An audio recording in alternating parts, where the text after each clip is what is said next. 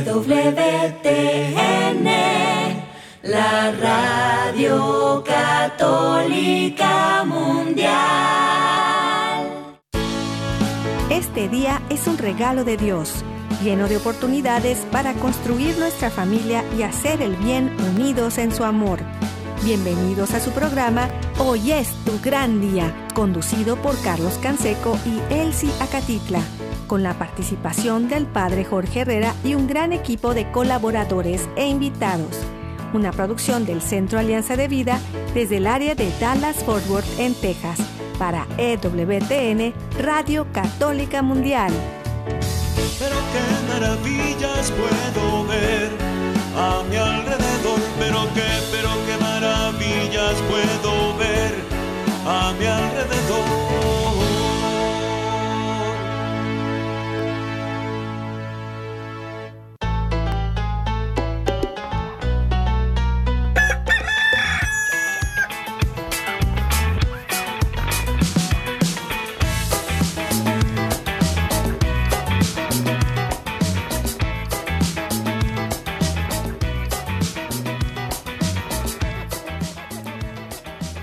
Despierta, mi bien, despierta, mira que ya amaneció. Dios está tocando a la puerta y nosotros ya estamos listos para continuar esta semana. Gracias a Dios es jueves eucarístico y nosotros muy agradecidos con Jesús por quedarse con cada uno de nosotros ahí en la Eucaristía, en el sagrario. Ahí está todos los días para renovar nuestra fe, nuestra alegría, nuestra paz y para acompañarnos en el camino de la vida. Bienvenidos amigos, amigas, familia, les saluda su amigo Carlos Canseco desde el área de Dallas y Forward aquí en el Metroplex en Texas compartiendo con ustedes. Es una bendición seguir juntos. Eh, les mandamos un fuerte abrazo a donde quiera que estén, en la casa, en la oficina, en el trabajo, en la carretera, en el internet, en su celular, desde la aplicación de EWTN, que pueden descargar de forma gratuita y que está disponible para todos. También acuérdense que estamos en Spotify, en Apple Podcast, estamos en la página de EWTN.com en español, en el área de eh, radio y luego en la pestaña de central de podcast. Ya tenemos a nuestro invitado el día de hoy, José Carlos González Hurtado, que es presidente de EWTN en España, este proyecto maravilloso de llevar eh, los contenidos de EWTN a España y, generando tantas cosas buenas, escritor, divulgador, empresario, eh, padre de familia, esposo. Bueno, es una bendición estar contigo de nuevo, José Carlos. Gracias por acompañarnos. Muchísimas gracias a ti, Carlos, por tenerme otra vez en tu programa y un abrazo muy grande a todos los que nos estén oyendo de este lado, en España, o de aquel lado del Atlántico. Gracias, gracias y, pues también les damos eh, agradecimiento, como siempre, a nuestro equipo técnico que nos permite llegar hasta los confines de la Tierra todos los días. Gracias a Jorge Graña y a todo el equipo de EWTN Radio Católica Mundial y de todas las estaciones afiliadas que hacen posible que estemos al aire todos los días. También nuestro equipo del Centro Alianza de Vida allá en Mérida, Yucatán, con nosotros César Carreño en las redes sociales, en el Facebook de Alianza de Vida. Hoy es tu gran día. En el WhatsApp y el Telegram en el más uno 6, 8, 2, 7, 7, 2, 19, 58. Los teléfonos del estudio están abiertos y nosotros nos ponemos en oración y nos confiamos a Dios por la señal de la Santa Cruz de nuestros enemigos. Líbranos, Señor Dios nuestro, en el nombre del Padre, del Hijo y del Espíritu Santo. Amén hacemos un acto de contrición, pidiendo la misericordia de Dios. Y le decimos desde lo profundo de nuestra alma, Padre Santo, soy un pecador. Me pesa de todo corazón haberte ofendido, porque eres infinitamente bueno y enviaste a tu Hijo Jesús al mundo para salvarme y redimirme. Ten misericordia de todos mis pecados y por el Espíritu Santo, dame la gracia de una perfecta contrición y el don de la conversión para no ofenderte más. Amén. Nos ponemos en las manos de nuestro Padre. José Carlos nos ayuda respondiendo y juntos oramos con Jesús. Padre nuestro que estás en el cielo, santificado sea tu nombre, venga a nosotros tu reino, hágase tu voluntad así en la tierra como en el cielo. Danos hoy nuestro pan de cada día, perdona nuestras ofensas como también nosotros perdonamos a los que nos ofenden, y no nos dejes caer en la tentación y líbranos del mal. Nos confiamos en las manos de nuestra Madre la Virgen María y le decimos, Santa María de Guadalupe, Madre nuestra, líbranos de caer en el pecado mortal, por el poder que te concedió el Padre Eterno. Dios te salve María, llena eres de gracia, el Señor es contigo, bendita tú eres entre todas las mujeres, y bendito es el fruto de tu vientre Jesús. Santa María, Madre de Dios, ruega por nosotros pecadores, ahora y en la hora de nuestra muerte. Amén. Por la sabiduría que te concedió el Hijo, Dios te salve María, llena eres de gracia, el Señor es contigo, bendita tú eres entre todas las mujeres, y bendito es el fruto de tu vientre Jesús. Santa María, Madre de Dios, ruega por nosotros pecadores, ahora y en la hora de nuestra muerte. Amén. Por el amor que te concedió el Espíritu Santo, Dios te salve María, llena eres de gracia, el Señor es contigo, bendita tú eres entre todas las mujeres, y bendito es el fruto de tu vientre Jesús. Santa María, Madre de Dios, ruega por nosotros pecadores, ahora y en la hora de nuestra muerte. Amén. Gloria al Padre, al Hijo y al Espíritu Santo. Como era en un principio, ahora y siempre, por los siglos de los siglos. Y en este momento ponemos todas las intenciones, necesidades y anhelos que hay en nuestro corazón y le decimos, Padre bueno, Padre Santo, que se cumpla tu divina voluntad. Oramos por nuestra familia y comunidad, pueblo y nación, por toda la humanidad y la creación. Pedimos por todas las intenciones, necesidades y la salud del Papa Francisco, en especial en este año dedicado a la oración, que nos invita a toda la iglesia a orar. Pedimos por los cardenales, obispos, sacerdotes, diáconos, religiosos y religiosas, consagrados y consagradas, laicos y laicas comprometidos, todos los bautizados y la iglesia entera, por una verdadera y profunda conversión, fidelidad y unidad de la iglesia en Cristo, por los frutos del sínodo y por todos los que se alejan de la verdadera doctrina de Cristo. Pedimos la gracia de Dios para la santificación de cada familia, por los matrimonios, los padres y madres, en especial los que están solos, por todos los niños, adolescentes y jóvenes, por los niños no nacidos en el vientre de su madre y los adultos mayores. Pedimos por la intercesión de Santa María de Guadalupe que nos ayude a construir la casita sagrada del Tepeyac en cada hogar para formar la iglesia doméstica, la comunidad parroquial y diocesana, para sanar todas nuestras relaciones y nuestros corazones, para cubrir todas nuestras necesidades espirituales y materiales por la divina providencia. Pedimos por todas las vocaciones, en especial las vocaciones al sacerdocio, al matrimonio y la vida consagrada en nuestra familia, para levantar una nueva generación Guadalupe. Oramos por todos los que están en el mundo del gobierno, la política, la economía y el trabajo, en especial por todos los que somos católicos y cristianos, para que vivamos la santificación por nuestra labor y demos testimonio de vida en esos lugares, por los más alejados de la misericordia de Dios, por los que persiguen a Jesús y a su iglesia fiel, por la conversión de todos nosotros los pecadores. Y ofrecemos nuestra vida, oración, trabajo, sufrimientos y sacrificios, unidos a la pasión de Cristo y purificados en las manos de la Virgen, en reparación de nuestros pecados y en reparación del Sagrado Corazón de Jesús y el Inmaculado Corazón de María. Pedimos que el Espíritu Santo levante por su gracia una red de familias y comunidades en oración, ayuno, penitencia y caridad, en especial en este tiempo de cuaresma, unidos con las redes de oración de EWTN, Mater Fátima, todos los movimientos pro vida, todos los movimientos eclesiales, la red de oración mundial del Papa y todas las redes de oración católicas, incluidas las de nuestras familias.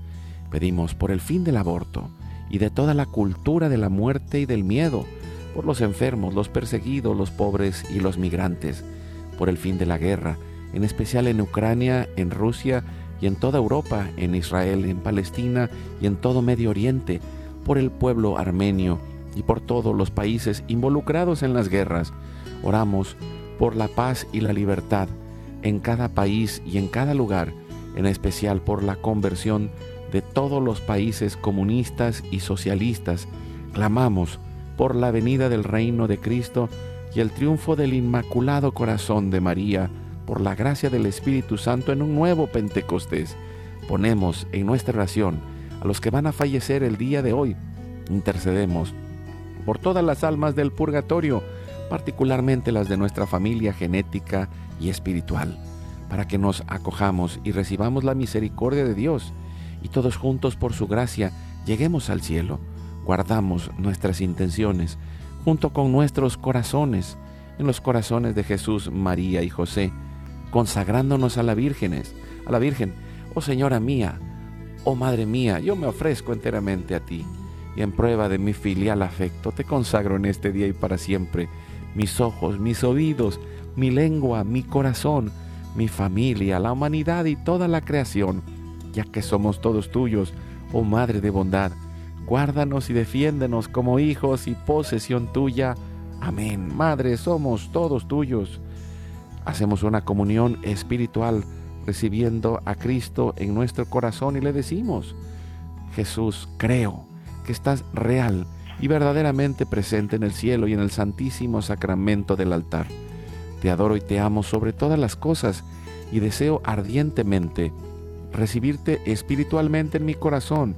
Te abro la puerta, me, me abrazo a ti y pido la gracia del Espíritu Santo para unirme y consagrarme plenamente a tu sagrado corazón eucarístico y con él al amor y la voluntad del Padre y a la Sagrada Familia con María y José para alcanzar la unidad y la paz. Y vamos concluyendo nuestra oración a la Sagrada Familia pidiendo la intercesión de San José. Salve custodio del Redentor y esposo de la Virgen María, a ti Dios confió a su Hijo, en ti María depositó su confianza, contigo Cristo se forjó como hombre. Oh bienaventurado José, muéstrate Padre también a nosotros guíanos en el camino de la vida, concédenos gracia, misericordia y valentía, y defiéndenos de todo mal. Amén. Espíritu Santo, fuente de luz, ilumínanos. San Miguel, San Rafael, San Gabriel, arcángeles del Señor, defiéndanos y rueguen por nosotros. Ave María Purísima, sin pecado original concebida. Santa María de Guadalupe, Madre de la Unidad y de la Humanidad, ruega por nosotros que la sangre, el agua y el fuego del Sagrado Corazón de Jesús, lleno de amor abierto, palpitante y unido al de María y José en la Sagrada Familia, se derramen sobre nosotros, nuestra familia y todos aquellos por quienes estamos intercediendo, que por las manos maternales de la Virgen recibamos toda gracia, protección y bendición, que nos selle con el signo de la cruz y nos cubra con su manto, en el nombre del Padre, del Hijo y del Espíritu Santo. Amén. Amén. Bienvenido, José Carlos. Eh, qué, qué, alegría de seguir compartiendo y, pues eh, estamos también en el camino, Dios mediante, en el mes de abril te tendremos por aquí con nosotros en el área de Texas y, y creo que eh, esta labor que estás haciendo de divulgación en la parte de, de, la ciencia y la fe se me hace increíble y, creo que es, es, tan necesario. En especial, yo pienso, eh, y lo, lo platicaba hace un momento eh, con mi esposa Elsie, y, me decía, no, yo también quiero aprender, yo también quiero estudiar, porque tenemos que entrar en ese diálogo con nuestros hijos. Y vivimos en una cultura que ha perdido la, en algún momento hasta la razón, ¿no? Porque eh, no, no hay eh, razón en muchas de las cosas que vivimos en la cultura actual y, creo que la familia es el primer lugar en donde necesitamos tomar el reto porque al final de cuentas hemos pensado que la escuela, el gobierno, los demás tienen que educar a nuestros hijos y nosotros no nos preparamos para nada de esto y, necesitamos mm.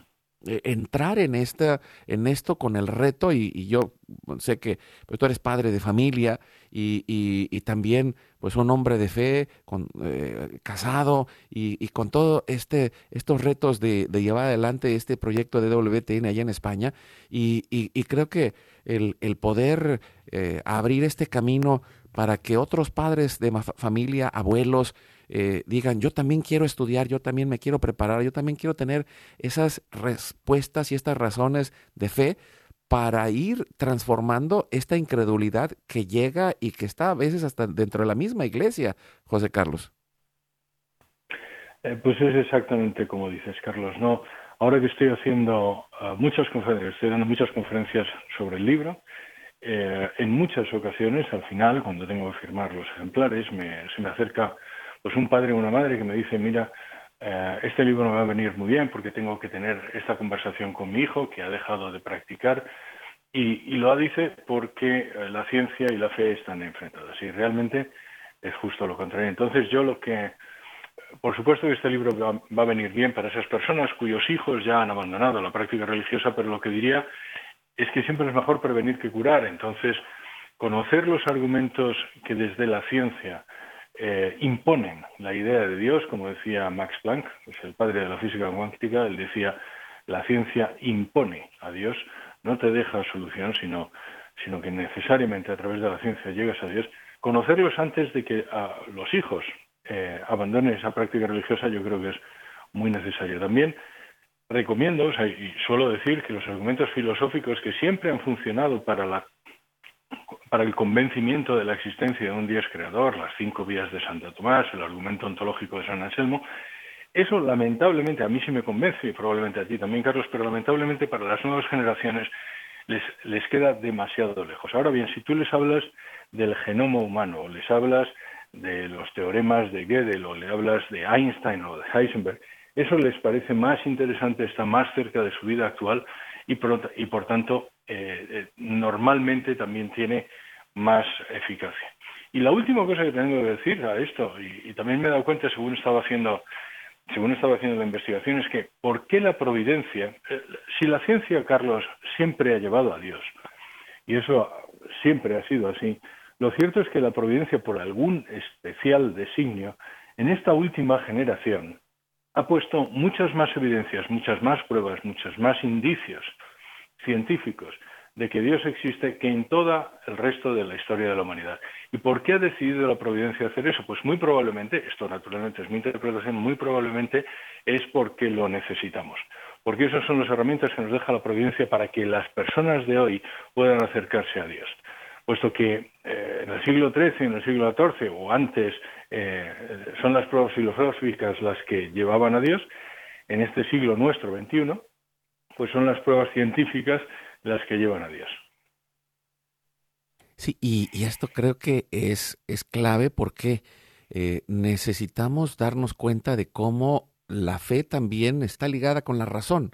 Y, y, por eso muchas creencias no católicas, que son cristianas, a, veces eh, pues llevan a la gente a una profunda confusión porque eh, la, la difusión que se da en especial, y digo partiendo de Estados Unidos, porque pues es el país que, que genera más contenidos de mm. difusión y, y, es un país paradójicamente que en su esencia ha sido protestante y hay muchas creencias y, y, muchos de estos problemas que se han difundido a lo largo del mundo y de la increencia nacen de la increencia que viene aquí porque por nuestros hermanos protestantes, que, que no se dan cuenta de esta liga entre la razón que viene de la filosofía, que viene del desarrollo de la ciencia desde la Iglesia Católica, pero también yo percibo que esto pues es un gran reto, porque, y, de hecho por ahí leía en estos días en Religión en Libertad un, eh, un artículo sobre un libro que mencionaba cómo eh, los eh, nuestros hermanos protestantes, y digo, aunque bueno, no estamos hablando de Biblia, ¿y por qué entran los protestantes en este diálogo que, que estoy teniendo contigo? Porque tiene que ver con la estructura de pensamiento que se ha sembrado en las personas.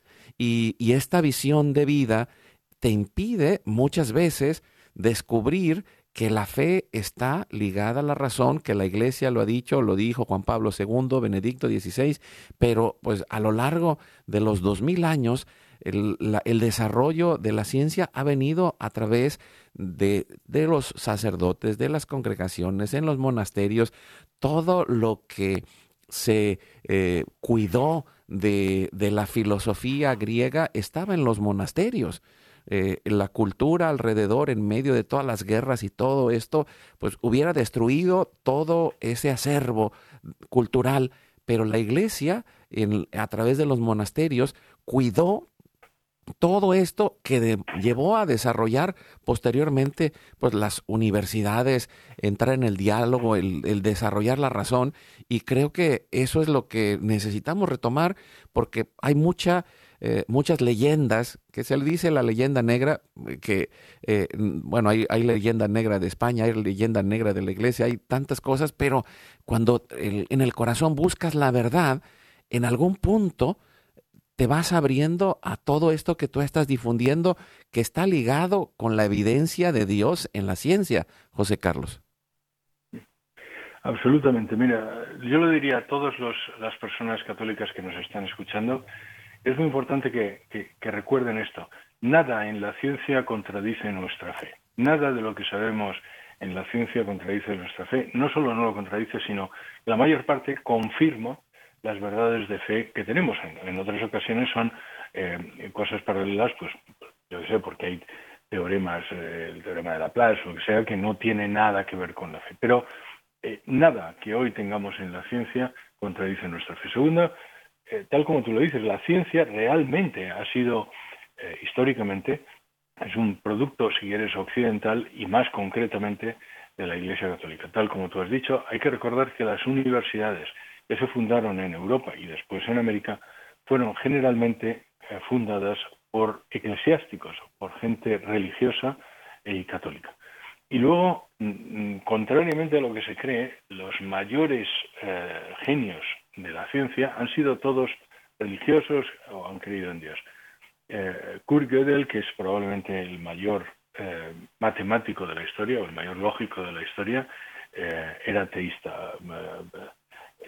von Neumann, que es pues en el siglo XX probablemente también el mayor matemático, él era judío, pero luego se convirtió al catolicismo y convirtió a toda su familia al catolicismo cuando tenía casi 30 años y es uno de los genios de la matemática. Einstein también era ateísta. Georges Lemaitre, que es el que descubrió o primero modelizó la teoría del Big Bang, era un sacerdote católico, un sacerdote católico belga, el, el, creador, si quieres, de la teoría del Big Bang, que ahora se sabe que está comprobado, es un sacerdote católico. Gregorio Mendel, que es el padre de la genética, también era un sacerdote católico. Francis Collins, que es el director del genoma humano, se ha convertido de ateo en cristiano. Max Planck también era religioso. Werner Heisenberg, que lo he mencionado, también era religioso. Ronald Fisher, que es el fundador de la estadística moderna, también era religioso. Robert Boyle, que es el padre de la química, también era religioso. Ramón y Cajal, que es uno de nuestros premios Nobel en España, que es el padre de la neurociencia, era religioso, era católico. Luis Pasteur era también religioso, también era católico el padre de la neurofisiología, John Eccles, era también religioso, y así puedo seguir, el Richard Smiley, que es eh, el, padre de la nanotecnología, también era religioso y también era cristiano. Eh, entonces, hay que recordar que contrariamente al mito que se nos ha hecho creer desde algunas de las de los eh, pues de los medios, lo cierto es que la ciencia no solo no contradice a Dios, sino que necesariamente lleva a él. Con lo cual, lo primero que quiero decir a nuestros, a nuestros eh, hermanos católicos es que nada en la ciencia, que no tengan nada de miedo en la ciencia. Sobre lo que dices de los protestantes también tiene razón. Yo creo que ha llevado a mucha confusión su lectura en muchas ocasiones eh, restrictiva y, literal y errada de eh, la Biblia, que ha hecho que en algunas ocasiones, porque no en todas, depende también, como lo sabes, los protestantes tienen muchísimas denominaciones, pero en alguna denominación se ha enfrentado a la ciencia y eso ha hecho creer a algunas personas que eso es el cristianismo. Pues no, señores, es algunas de las denominaciones protestantes, eh, pues que digamos que han sido de una forma restrictiva, han mirado los textos bíblicos, que por cierto no dicen en absoluto nunca nada de lo que contradiga ni la física, ni la química, ah, ni la fisiología moderna. Sí, y, esto que, mencionas se me hace muy interesante y, y estoy yendo como, como a esa base de creencias que la cultura actual nos ha insertado, porque creo que tu libro, eh, Nuevas Evidencias de la Existencia, Nuevas Evidencias Científicas de la Existencia de Dios, viene a, dar una base en ese pensamiento. ¿Por qué? Porque hay muchas eh, creencias que se han difundido y que pues han hecho mella en, en el pueblo de Dios, eh, han hecho mella a veces hasta en nuestros sacerdotes, porque nos hemos convertido, pues con, como todo lo que la iglesia ha ido diciendo, eh, en, en, aquellos que somos racionalistas y, y, muchos otros pues se han convertido en ateos. Y, y, y por ahí me mandaste un artículo eh, de, alguien que fue a, ver tu conferencia y, y, unas frases que dice al final que, que se me hicieron eh, espectaculares. Dice, después de haber escuchado tu conferencia, después de haber leído el libro, dice, eh, a partir de ese punto, creer en Dios, Jesucristo u otro ya es cuestión de nuestra libertad, pero el ateísmo es anticientífico. La fe es un don de Dios, un, un don de Dios gratuito que no niega a quien la busca con humildad. Mira, nada más, se, me, se, me, hizo espectacular esta frase. Es exactamente eso. El ateísmo, hoy eh, yo sostengo al principio del libro, el ateísmo es una ideología, es una religión en negativo, si quieres, una creencia que no tiene ninguna base, ningún fundamento en la ciencia y que está solo basada en una intención, en una voluntad de negar a Dios. Eh, y está en retirada, contrariamente a lo que algunas personas puedan pensar, realmente el ateísmo eh, ahora está diciendo, oye, pues no, no me, no me vengas con argumentos científicos para, para rebatirme. Lo que básicamente demuestra es decir, están pidiendo tregua. Y, eh, y, efectivamente el ateísmo no es no tiene un sostenimiento hasta no tiene sostenimiento realmente racional nunca lo tuvo todavía decirlo, pero, pero es que además ahora prácticamente no tiene ni sostenimiento eh, experimental, con lo cual ya no es solo filosófico, sino tampoco científico experimental. Lo que yo sostengo, Carlos, y, de hecho no sostengo nada que no sostenga la, la Iglesia Católica, lo que yo sostengo es que la fe, la fe se aplica a las verdades que no son necesariamente y solo racionalmente cognoscibles. Es decir, por ejemplo, la Trinidad se accede a esa verdad, que es verdad, a través de la fe. Pero a la existencia de Dios, a la existencia de un Dios creador, a eso se puede acceder absolutamente todas las personas solo a través de la razón. Eso es lo que dice también nuestro catecismo de la Iglesia Católica en el número 36. Es verdad que es difícil, pero para ponerte un ejemplo, a esa verdad de la existencia de un solo Dios accedió Aristóteles, por ejemplo, mucho antes de la existencia de nuestro Señor, de la venida al mundo de nuestro Señor. Con lo cual, y, hay muchas personas que estoy seguro que cualquiera de los oyentes conoce, que creen en la existencia de Dios, pero a lo mejor no creen en Jesucristo. Ahora bien, luego lo racional, y eso es lo que también termino en el libro, en el último capítulo del libro, digo, bueno, ¿y ahora qué? O sea, una vez que has demostrado que Dios creador existe, es decir, Dios Padre existe, ¿ahora qué? Eh, porque lo que hemos, lo que el libro demuestra es que no es solo que haya un Dios creador, sino que es un Dios creador providente y personal. Entonces es un Dios que participa y que entra dentro de su creación y que cuida de su creación. Y dentro de eso, pues ya nos vamos a las mm, religiones reveladas. Y lo cierto es que solo hay una religión que coincide con aquello que nos dice la ciencia. Y es eh, en el Génesis eh, se ve una creación desde la nada que es, coincide con lo que ahora nos dice la ciencia en el Big Bang. Es decir, solo la religión judío-cristiana tiene una base científica eh, de, cómo surgió el universo. Y luego si sigues ese camino, insisto, esto ya no está dentro del libro, porque el libro está más dedicado, si quieres, a la demostración solo de la existencia de Dios creador, pero si sigues ese camino, después naturalmente te llevas a Jesucristo, porque resulta que el judaísmo predijo la venida del Hijo de Dios, y hay que recordar que Hijo de Dios significa que tiene la misma naturaleza que Dios, que eh, es Jesucristo y que además dice Daniel cuándo vendrá, y dice Miqueas dónde vendrá, y dice Isaías que será nacido de una virgen, y, Isaías describe exactamente cómo nuestro Señor morirá. Yo a veces me pregunto que eh, es difícil que un judío ortodoxo que haya leído Isaías con la mente abierta y que conozca la vida de Jesucristo no llegue a la conclusión evidente de que quien está bien, está, él está hablando, Isaías está hablando, es de Jesucristo.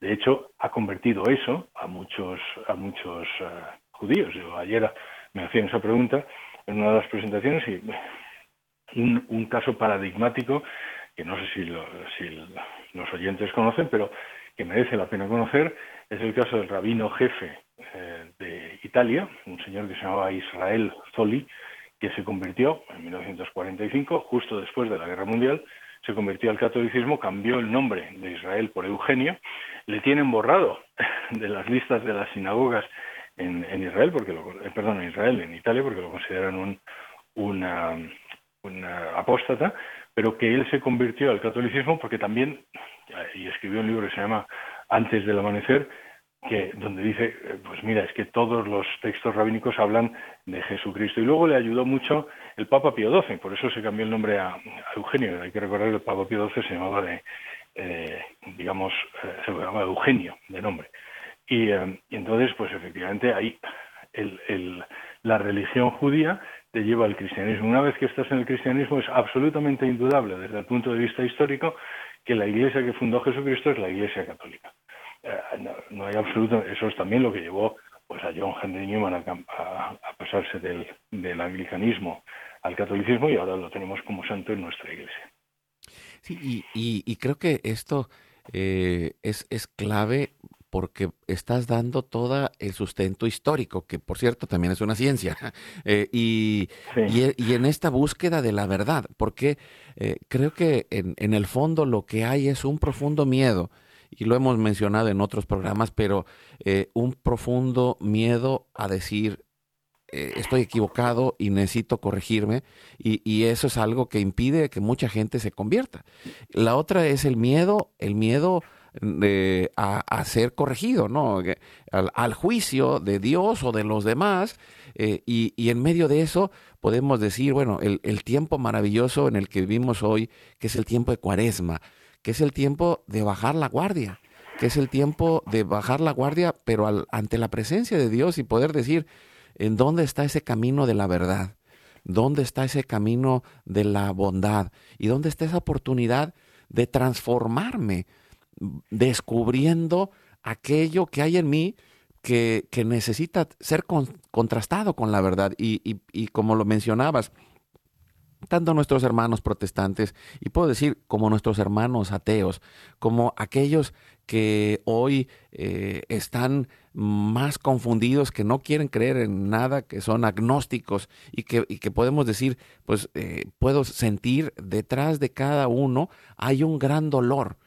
Y hay un gran dolor porque hay algo de la vida que no le hace sentido, porque hay algo de la vida que, ha sido algo difícil en, su familia, en la cultura, en la realidad, en donde no, no se ha sentido acompañado, no se ha sentido recibido, acogido, y, ahí eh, nace todas estas barreras mentales que también hay espirituales que impiden este camino hacia la verdad y este encuentro con Cristo y este encuentro con Dios que creador que nos ama, que ha sido revelado por eh, la gracia de Dios a través de la religión judío-cristiana y, particularmente en donde se encuentra la verdad y la plenitud, que es el catolicismo. El problema es que esgrimirlo hace que los otros puedan decir, no, no, entonces yo no puedo estar mal.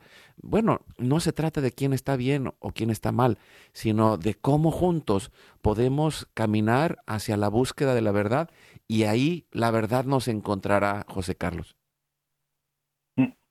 Yo creo que has tocado, has, tocado muchos palos y muchos puntos que son muy importantes. Porque muchas veces me preguntan, de, bueno, si, si hay evidencias científicas, José Carlos, ¿cómo es posible que haya personas, haya científicos, que son la, la minoría, reconocemos que son la minoría, pero que haya científicos que, eh, que todavía sean ateos o agnósticos. Pues tú has hablado muy bien, pues una de las razones es el miedo, el miedo a cambiar, el miedo al que dirán. Hay personas que se han manifestado durante mucho tiempo como ateos y, bueno, pues cambiar, pues parece que van a perder eh, cierto, pues no sé, predicamento o cierta, o cierta estima de sus círculos. Hay que recordar que uno de los de las personas de las que hablo en el libro con, con bastante con bastante cariño. Es un señor que se llama Anthony Flew, que él era uno de los ateos, el ateo más importante del siglo XX, y murió en el siglo XXI, que se convirtió en teísta al final de su vida. Y después de 50 años predicando el ateísmo, escribió un libro que dice Dios existe, como el ateo más notable del mundo cambió de opinión. Eh, bueno, pues esto a mí me parece una enorme eh, muestra de, coraje intelectual, porque si yo he estado equivocado durante 50 años, el, seguir equivocado el año 51 no mejora mi posición, sino que la empeora. Entonces, lo mejor es desandar ese camino y empezar por el camino de la verdad. Esa es una de las razones. Pero otra de las razones que, me he dado cuenta en muchas ocasiones, y además ahora que estoy viendo y tengo también debates con gente que son ateas, y no quiero, por supuesto, no los quiero juzgar, pero te das cuenta de lo que hay una base de soberbia en la, en la actitud atea. Es decir, yo tengo razón, yo, yo soy más que Dios, Dios no puede existir, y, si Dios existe, eh, yo no soy Dios. Entonces, esa soberbia que es el pecado del, demonio sí está en muchas ocasiones detrás del ateísmo. Es lo que he observado, luego lo he leído también en Santo Tomás. Santo Tomás dice que probablemente el mayor, la mayor razón por la que la gente es incrédula, descreída, es por la falta de voluntad, un problema de voluntad y en concreto la soberbia. Luego, hay otra razón que en muchas ocasiones se junta con las otras dos, que es, oye, si Dios existe, voy a tener que cambiar de vida. Entonces yo, con lo bien que estoy, con una moralidad laxa, pues resulta que, eh, bueno, pues si Dios existe voy a ser juzgado, eso significa que, las cosas que, que ahora, digamos, cauterizo en mi conciencia y miro hacia otro lado, no voy a poder mirar hacia otro lado. Entonces, ese cambio de vida en muchas ocasiones exige de las personas esa honestidad intelectual que pues de las que se carece.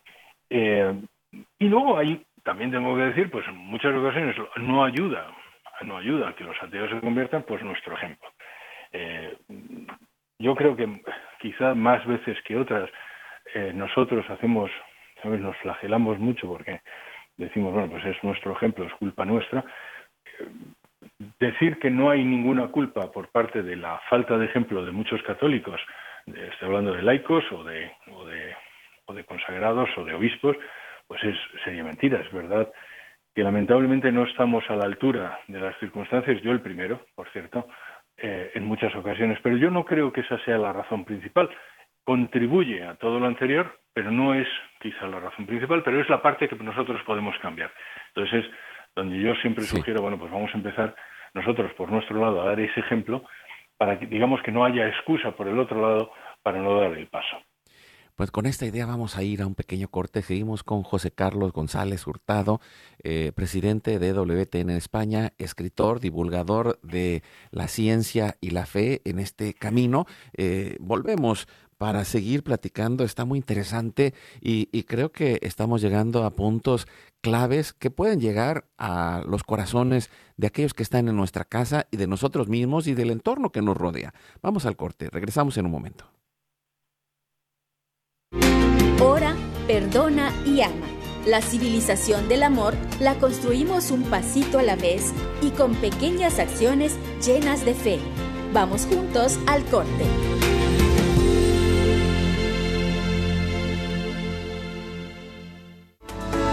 Llámanos desde Estados Unidos al teléfono 1866-398-6377 y desde cualquier parte del mundo marca tu clave de larga distancia internacional y el número 1205-271-2976.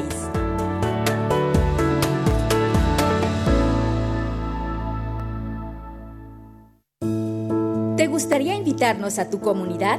Llámanos al 1682-772-1958 o escribe a nuestro correo alianza de vida mx gmail.com. En estos tiempos difíciles, pidamos a Dios la fe necesaria para agradarle y serle fiel todos los días. Así podremos obtener la esperanza y se renovarán nuestras fuerzas. Seremos como las águilas que levantan el vuelo sin descanso hasta lo más alto para llegar a la cima.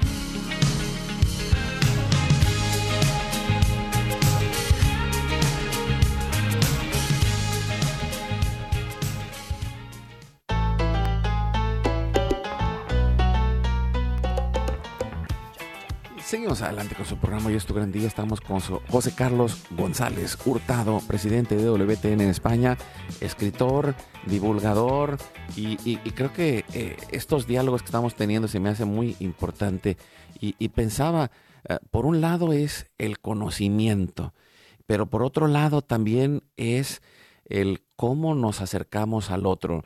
Y, recuerdo por ahí alguna frase de Fulton Sheen, obispo de eh, eh, aquí en Estados Unidos, muy conocido en la televisión de Estados Unidos, y, él decía, cada vez que he ganado un debate, he perdido un amigo.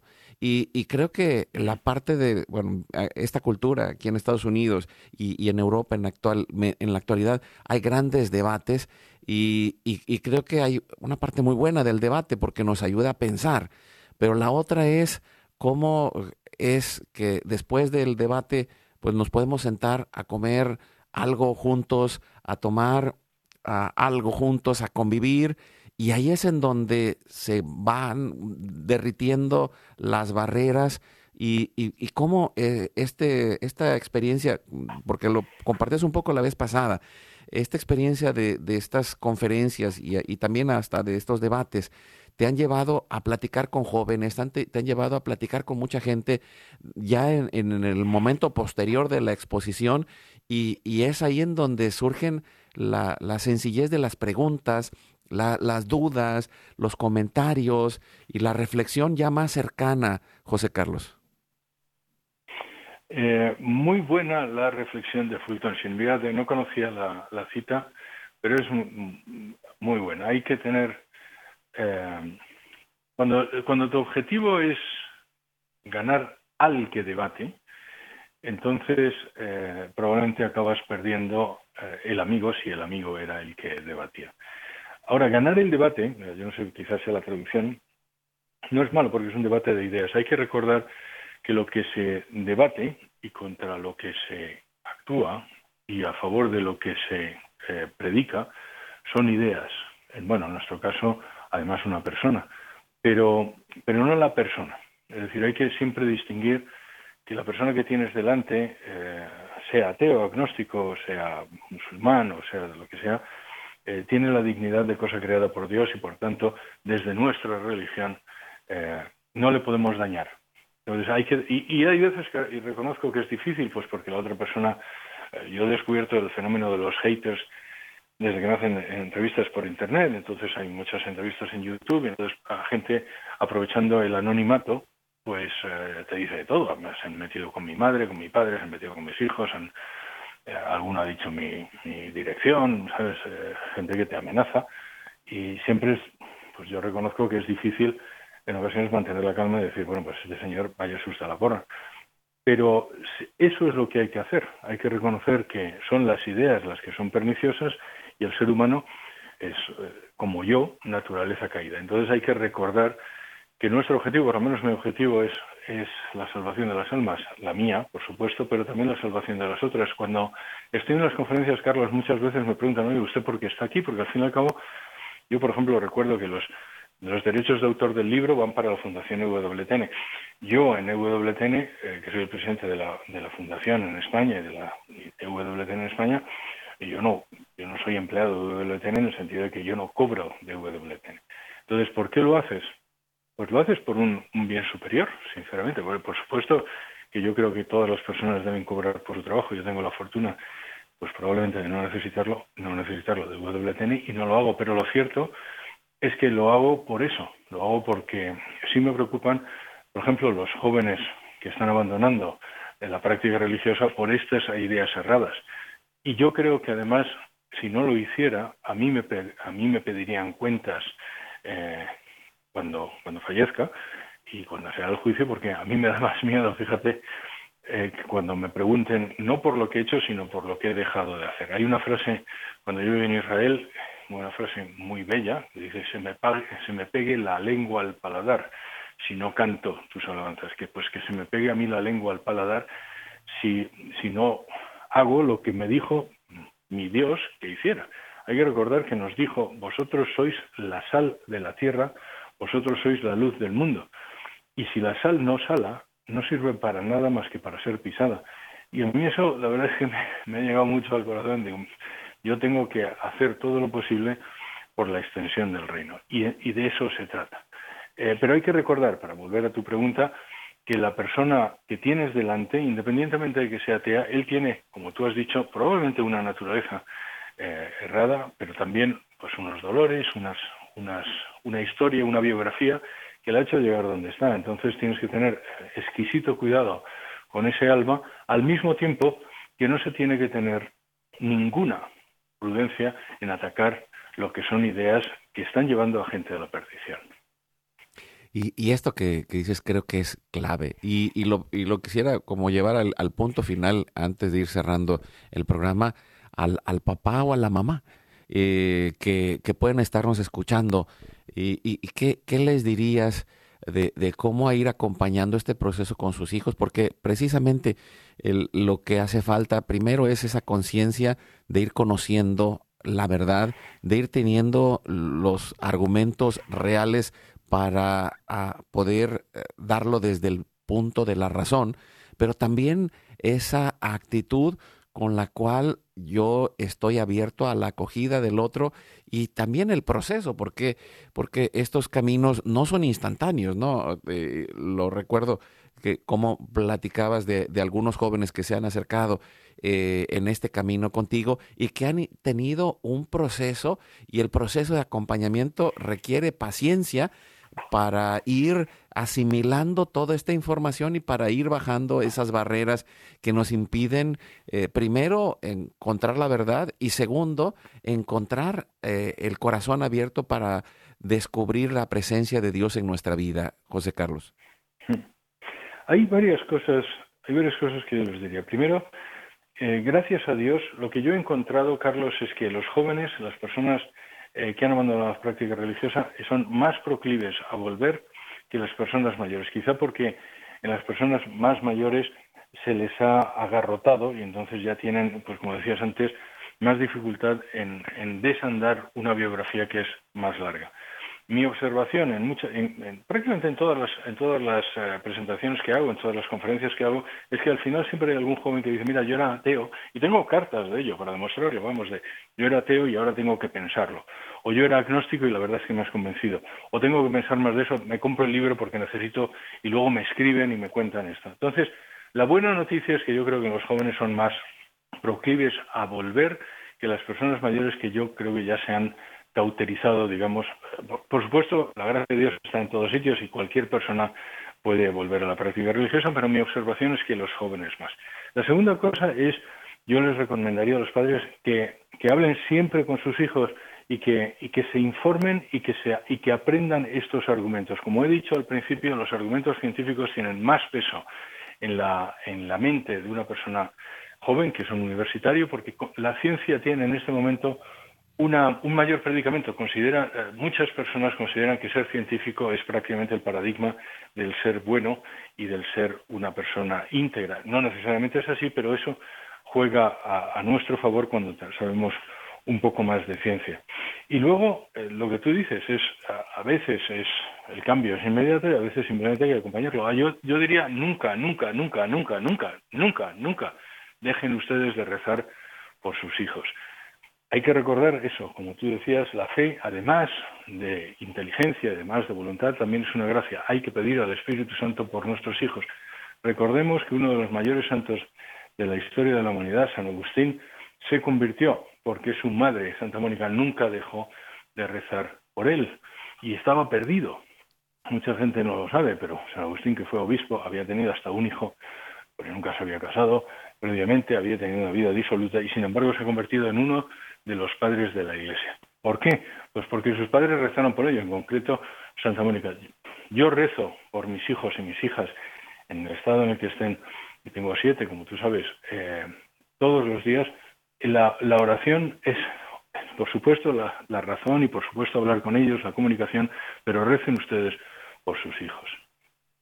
Pues vamos a, concluir precisamente haciéndolo. Uh, ponemos en este momento la oración y sabiendo que quien quiera que nos escuche es parte de una familia y, en medio de esa familia pues los invitamos a, pedir esa gracia esa inteligencia, esa conciencia y esa perseverancia en el amor y en la oración para acompañar a, como lo decía eh, José Carlos, en esta misión que es eh, la salvación de las almas, empezando por la nuestra y la de nuestra familia.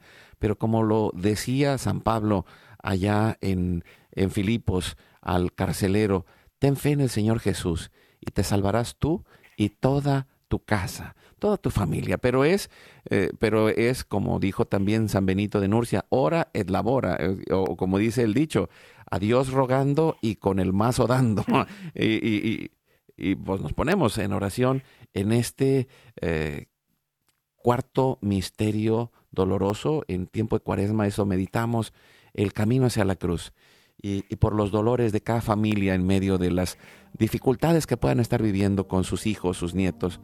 Los ponemos por la conversión de todas nuestras familias. Nos ayuda respondiendo José Carlos. Padre nuestro que estás en el cielo, santificado sea tu nombre. Venga a nosotros tu reino. Hágase tu voluntad así en la tierra como en el cielo. Danos hoy nuestro pan de cada día. Perdona nuestras ofensas como también nosotros perdonamos a los que nos ofenden. No nos dejes caer en la tentación y líbranos del mal. Amén. Dios te salve María, llena eres de gracia, el Señor es contigo. Bendita tú eres entre todas las mujeres y bendito es el fruto de tu vientre Jesús. Santa María, Madre de Dios, ruega por nosotros pecadores, ahora y en la hora de nuestra muerte. Amén. Dios te salve María, llena eres de gracia, el Señor es contigo. Bendita tú eres entre todas las mujeres y bendito es el fruto de tu vientre Jesús. Santa María, Madre de Dios, ruega por nosotros pecadores, ahora y en la hora de nuestra muerte. Amén. Dios te salve María, llena eres de gracia, el Señor es contigo, bendita tú eres entre todas las mujeres, y bendito es el fruto de tu vientre Jesús. Santa María, Madre de Dios, ruega por nosotros pecadores, ahora y en la hora de nuestra muerte. Amén. Dios te salve María, llena eres de gracia, el Señor es contigo, bendita tú eres entre todas las mujeres, y bendito es el fruto de tu vientre Jesús. Santa María, Madre de Dios, ruega por nosotros pecadores, ahora y en la hora de nuestra muerte. Amén. Dios te salve María, llena eres de gracia, el Señor es contigo, bendita tú eres entre todas las mujeres, y bendito es el fruto de tu vientre Jesús. Santa María, Madre de Dios, ruega por nosotros pecadores, ahora y en la hora de nuestra muerte. Amén. Dios te salve María, llena eres de gracia, el Señor es contigo, bendita tú eres entre todas las mujeres, y bendito es el fruto de tu vientre Jesús. Santa María, Madre de Dios, ruega por nosotros pecadores, ahora y en la hora de nuestra muerte. Amén. Dios te salve María, llena eres de gracia, el Señor es contigo, bendita tú eres entre todas las mujeres, y bendito es el fruto de tu vientre Jesús. Santa María, Madre de Dios, ruega por nosotros pecadores, ahora y en la hora de nuestra muerte. Amén. Dios te salve María, llena eres de gracia, el Señor es contigo, bendita tú eres entre todas las mujeres, y bendito es el fruto de tu vientre Jesús. Santa María, Madre de Dios, ruega por nosotros pecadores, ahora y en la hora de nuestra muerte. Amén.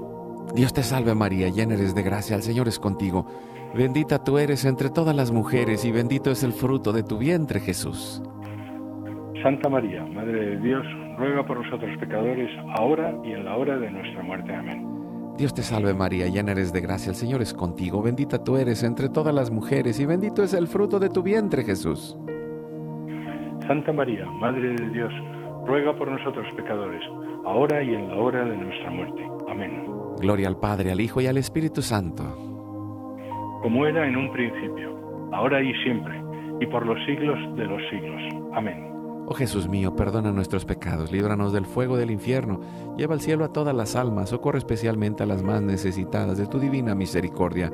Dulce Madre, no te alejes, tu vista de mí no apartes, ven conmigo a todas partes y solo nunca nos dejes, ya que nos proteges tanto como verdadera Madre, cúbrenos con tu manto y haz que nos bendiga el Padre, el Hijo y el Espíritu Santo. Amén. Para aquellos que quieran conocer el libro de José Carlos, vamos a poner el link en nuestro Facebook de Alianza de Vida de Hoy es tu gran día. Y pues un abrazo hasta Madrid. Gracias, José Carlos. Muchísimas gracias, Carlos. Gracias, Jorge. Gracias a todos. Eh, también todos los que nos escuchan. Pues sigamos adelante. Dios está con nosotros. La ciencia también. Acuérdate, hoy es tu gran día.